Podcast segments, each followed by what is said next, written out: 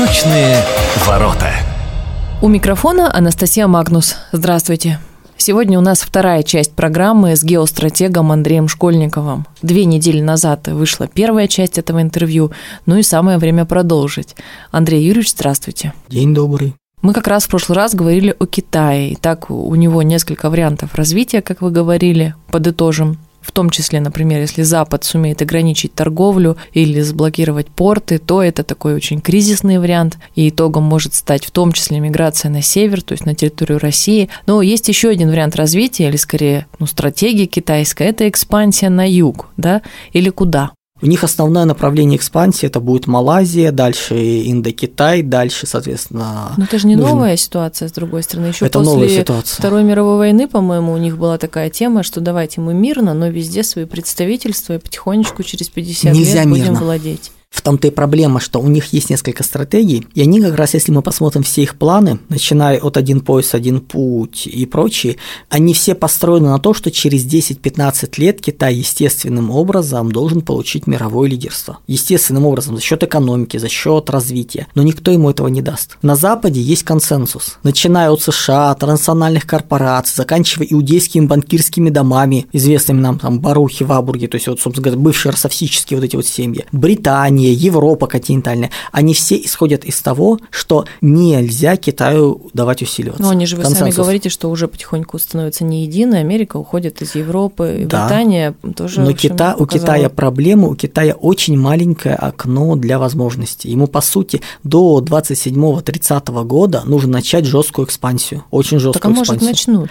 Может начнут, но проблема в том, что мы внимательно смотрим, как Китай рассказывает, что вот он на воду должен спустить третий авианосец авианосец. То есть и так все рассказывалось долго и упорно. А потом тихо узнается, что а в Японии есть четыре авианосца. И таких вещей много. Плюс если Китай начинает экспансию, он вынужден будет брать под контроль более плотный Пакистан и выходить к Персидскому заливу, обходить проливы. Как только он это делает, Индия становится полуэксклавом, отрезанным от материка, и Индия очень жестко начинает на это реагировать. Вот, кстати, Индия идет в, да, в блок антикитайский. Вот давайте так. Америка находится на грани гражданской войны, скорее всего, она все-таки туда не пойдет, но у них есть шанс там еще и на военный переворот и много чего еще интересного. Но это очень тяжелая ситуация для перезагрузки. Европа умирает. То есть все, Европу, которую мы знали, ее не будет. Она распадается на Европу регионов с кучей не понять каких там историй, подъемом сейчас национал-либерализма. Это очень увлекательная система. Полтора года назад вот Фрэнсис Фукуяма рассказал, что оказывается национализм и либерализм могут сосуществовать. Прелесть какая. Логика вот инклюзивного капитализма, принудительной медицины, борьбы, политической экологии – это вот все здесь. То есть они там дальше нарастили. Ничего личного, только бизнес. Эти структуры, они будут в Европе. Вот проблемы Европы и США вместе взятых меньше, чем проблемы у Китая. Давайте мы их просто не видим за счет... Китая угу. еще один маленький вопрос. В Афганистане мы знаем, что случилось, вы уже об этом напомнили. Китай тут же туда сделал большой шаг. В Африке редкоземельные материалы тоже Китай внедрился. Одни в Китае добывают материалы, вторые там. То есть в мире у только Кита... Китай добывает кое-какие уникальные вещи. У Китая сложность э, большая. Китай является страной с директивным, довольно жестким, ну, это не директивным, но довольно жестким планированием. То есть в условиях кризиса, ну если в условиях растущего рынка нужна конкуренция, когда выживает сильнейший, происходит конкуренция, ну в рыночной, если смотрим отношения, принципы, то в условиях кризисов, катастрофы тем более, конкуренция вредна. У вас какой-нибудь маленький кусочек, маленькая компания, предприятие может стать неконкурентным, вылететь, но она окажется ключевой в рамках длинной производственной цепочки, и вся цепочка умрет. Потому Необходимо... что одного винтика нет. Конечно, потому что в кузе не было гвоздя. Необходимо держать всю отрасль под контролем, балансировать, поддерживать, то есть вот максимально удерживать все. В Китае очень многого нету. Например, вот то, что мы сейчас с самолетами Суперджет, э, более наконец-то мы перешли к локальным полностью образцам, убирая вот это вот все, называется, избавляясь от этого. Мы в рамках нового нашего самолета, новый, который в ближайшее время как раз будет уже идти в серию, мы сотрудничали с Китаем. Двигатели, самое важное это двигатель, потому что остальное самолет, корпус, ну вагон, елки-палки, сделали, да, то есть вот металлическое, как, как бы тут. В обморок упали три инженера, ну да допустим. Да, да, да. То есть, ну, грубо говоря, это задача создать корпус фюзеляж, задача, которая решаема, понятно, ее можно скопировать. А двигатель Двигателя нет. Двигателя у Китая нет. Предполагалось сделать совместно с нами. Они вовсю пытались утащить. Мы, наученные горьким опытом, это все ограничивали, предлагали, мы готовы совместно, но вы открываете для нашего производства внутренний китайский рынок. Они сказали, нет, не будем. И сейчас начинают собирать вот так вот кусочками со всего западного мира, как мы собирали суперджетом, так собирать себе самолет. В итоге мы понимаем, что когда Китай и дальше разругивается с Западом, это все радостно падает. То есть они повторяют нашу ошибку. Или они успевают сообразить, они, как не, строить. они не успеют локализовать, это очень сложно. У них до сих пор много проблем по громадным технологиям, они могут скопировать, но создать нормальный двигатель не получится копировать. Тогда давайте подытожим по китайской этой истории. Вот у нас японское чудо случилось благодаря Америке, если вкратце, да? Открытие Ну рынков Америки. А в Китае китайское чудо. Тоже было открытие рынков Америки, просто Америка планировала пойти как Японию. Если мы посмотрим на Японию, то Япония с 80 по 95 год экономика выросла в 5 раз. И с тех пор она не меняется, она остановлена. Вот это вот чудесные рассказы про потерянные 5 лет, 10, 15, сейчас 25 лет уже. На самом деле японцы просто поняли, что их убьют, если они будут расти, и они замаскировались. Они прикинулись ветошью, это очень опасный, хитрый противник, нужно понимать, что когда люди, которые до этого показывали такую экономику, 25 лет не могут решить вопрос с появлением инфляции, героически с чем-то борются, и ничего них не получается, а тут возникает вопрос. Вот Знаете, вот в трех соснах заблудились. Давайте все-таки не уподобляться западным исследователям, которые вовсю рассуждают, почему Япония не может экономически преодолеть. Япония затаилась, Япония готовится к прыжку. Япония или может быть нашим союзником, или может быть нашим врагом. Мне кажется, Мы должны быть готовы. историю все таки наверное... Не факт. Мы можем и договориться, если мы даем им зонтик от китайской агрессии, А я ядерный этому, зонтик. что договоримся можем. скорее. Тонкий момент, что им позволят, как у них будет. У них очень свои представления о гордости, страха смерти, фатализме и прочее. Эти вещи нужно смотреть. И они все-таки будут пытаться сначала играть субъектную игру самостоятельно. Так, ну это все 5-8 лет терпим и не смотрим в ту сторону, да? Нет, это уже к вот уже 28-30 год у нас должно на Дальнем Востоке появиться вооружение, группировка системы, достаточно для того, чтобы Япония даже дышать в нашу сторону не смогла. Все-таки насчет Китая. Китай заблудился, да, в Китай не реальном лесу? заблудился, Китай упустили. США просто упустили Китай. Кризис 2008-2009 года отвлек внимание экономическое, и они его не придушили. Они должны были его планировали придушить как Японию, когда году в 12 они вспомнили. Оказалось, что он еще вырос, он набрал, он занял как можно больше ниш. Плюс мы забываем, что самой закредитованной, самой э, больной страной в плане экономики является Китай. У него внешний долг давно уже перешел 3 ВВП. Это вообще никак не решаемо. То есть у США лучше ситуация, чем у Китая по долгам. Мы понимаем, что за счет командной системы они это выдерживают, не дают обрушиться всему, но когда они дойдут до края, обрушится абсолютно все. То есть эта система вот как вот лед. Он вроде бы цельный, вы по нему аккуратненько скользите, но если где-то он Трещина Про- пошла, то все. Трещина, он тут же ру- рушится и полностью улетает, и выбраться уже не получается. В разных странах говорите, Индию вообще там не слышу, не вижу. А Индия ведь очень любопытное государство во всех смыслах. Индия очень любопытное государство. У Индии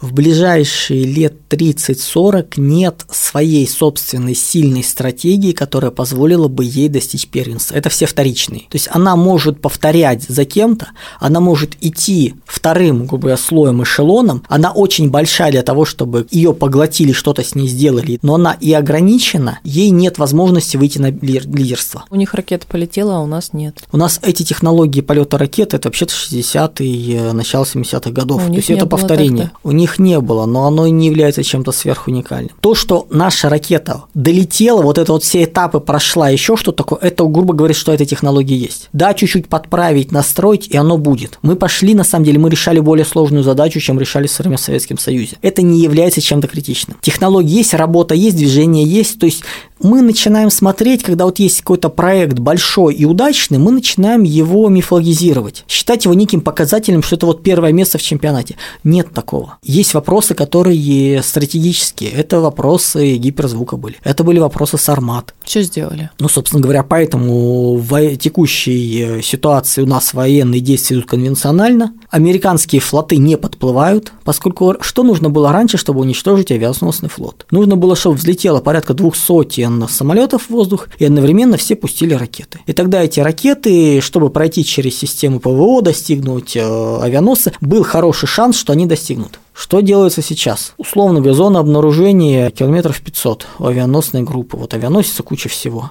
Гиперзвуковая ракета взлетает с маленького корвета или с земли, которая находится вне зоны обнаружения и успевает прилететь быстрее, чем на нее успевают среагировать. Ей взрываться не надо. И достаточно просто прошить напрочь авианосец, он уже никуда не поплывет. Одна ракета минус один большой корабль. Так, мы вернулись опять в страшное И они не будущее. подплывают. Нормальное явление. То есть авианосные группы, они из э, первого уровня ВМФ важности переместились во второй, третий ряд сразу, то есть, грубо говоря, по значимости. Именно вот технологически, да, сейчас будут попытки что-то сделать в ближайшие годы, будут попытки делать э, противоракеты, будут игра на эту тему, но тот же Сармат, он там, где раньше нужно было сотню ракет запустить, там для уничтожения Америки нужно было пара сотен ракет, там три сотни ракет. Сейчас достаточно Сарматов, их количество на одной руке пальцев, вот сколько. Они летят по произвольным э, траекториям с другой стороны, где их не ждут, прилетают так хотят, разделяются, дальше начинается гиперзвук, ловушки и прочее, прочее, и накрывают все. На Европу достаточно парочки. Для понимания. И у нас уже нет необходимости поддерживать и производить эти сотни ракет. Достаточно меньшего количества. И эффект тот же. Это называется углубление труда. То есть, грубо говоря, углуб... ну, разделение знания. Не инновациями. надо деньги тратить теперь на всякие новые. Конечно. Да, где эти деньги? Это упрощение идет. Хорошо. Индию мы, значит, не трогаем, пока Индия до тоже хорошо. 60-х, 70-х годов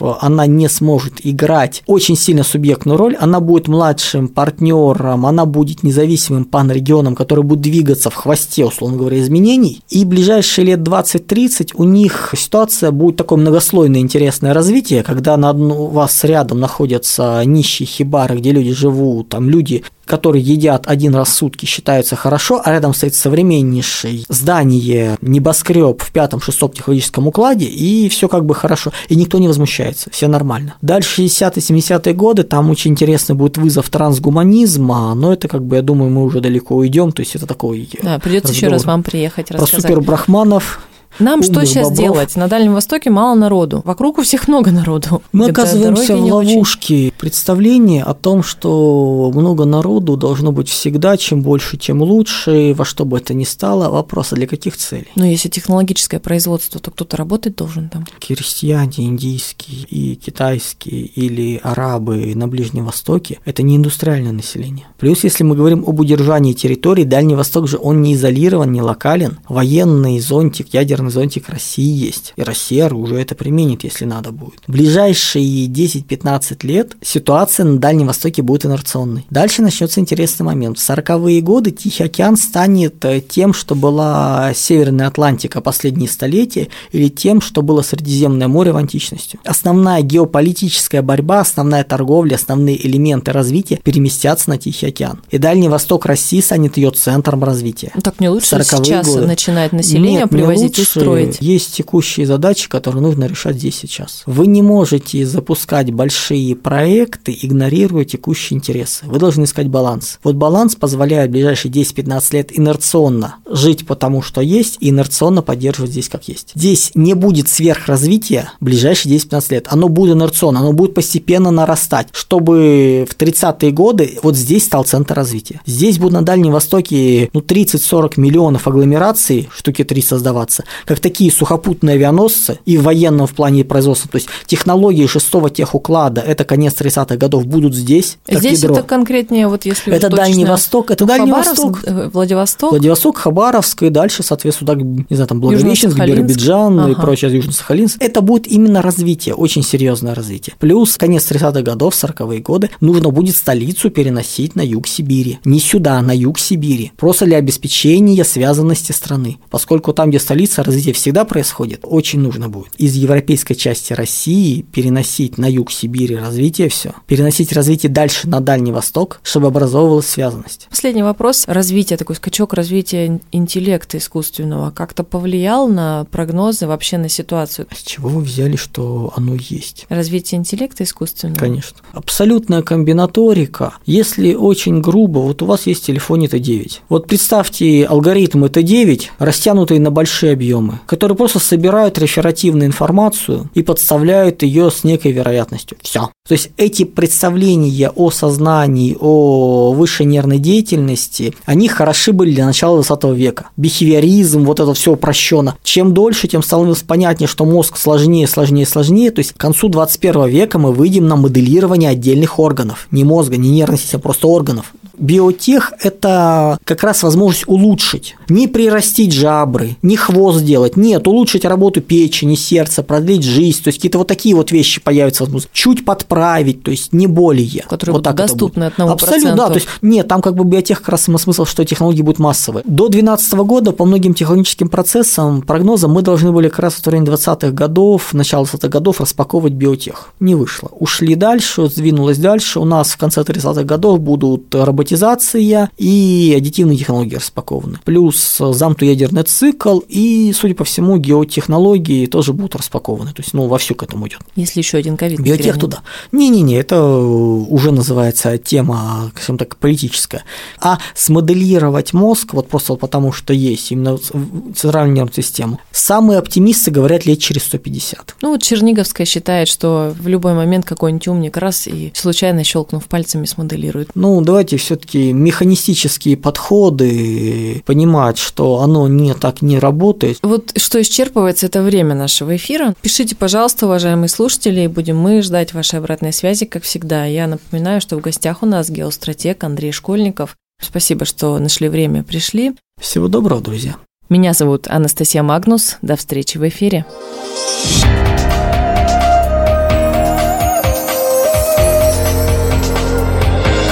Восточные ворота.